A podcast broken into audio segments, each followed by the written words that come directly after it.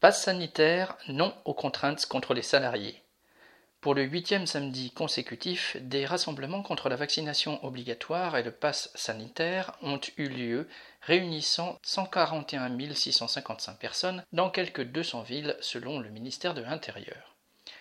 La vaccination est une arme contre le Covid, mais en présentant une partie de la population jusqu'au personnel de santé non vacciné comme responsable de l'épidémie et de sa prolongation, Macron cherche à masquer l'incurie du gouvernement et ses insuffisances, à dégager sa responsabilité et plus généralement celle des capitalistes de l'industrie pharmaceutique. À cela s'ajoute le fait que Macron a voulu se donner l'image d'un dirigeant à poigne, avec les yeux fixés sur l'horizon de l'élection présidentielle de 2022. On est donc bien loin de prétendues préoccupations sanitaires. La question de l'application du pass sanitaire aux centres commerciaux a illustré une nouvelle fois que la prise en compte des intérêts patronaux est la principale préoccupation du gouvernement. Alors que Macron défend l'éventualité d'un prolongement du pass sanitaire au-delà du 15 novembre, le ministre de l'économie, Bruno Le Maire, a levé son contrôle à partir du 8 septembre dans les centres commerciaux dans les départements où le taux d'incidence serait repassé à un niveau jugé satisfaisant par le ministère de la Santé. Dans ces zones, le pass sanitaire sera en revanche toujours exigé dans les cafés et restaurants, au cinéma, etc.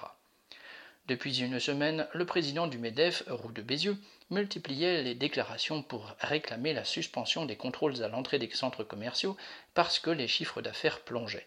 Il a donc été entendu. Alors que le nombre de manifestants est en diminution, les anti-vaccins par principe, les farfelus et complotistes en tout genre, les militants d'extrême droite présents depuis mi-juillet dans les cortèges sont devenus encore plus visibles.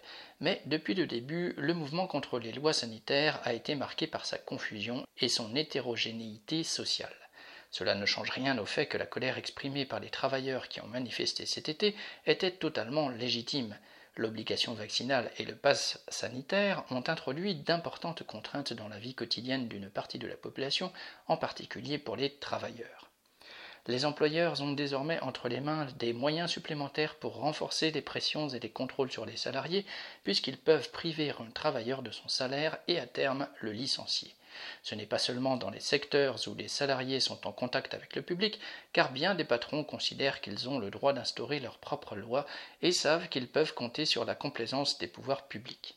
Cela justifie d'autant plus la nécessité, pour les travailleurs qui veulent protester contre ces mesures, de le faire en mettant en avant leurs intérêts de classe, opposés à ceux des patrons et du gouvernement à leur service. Boris Savin.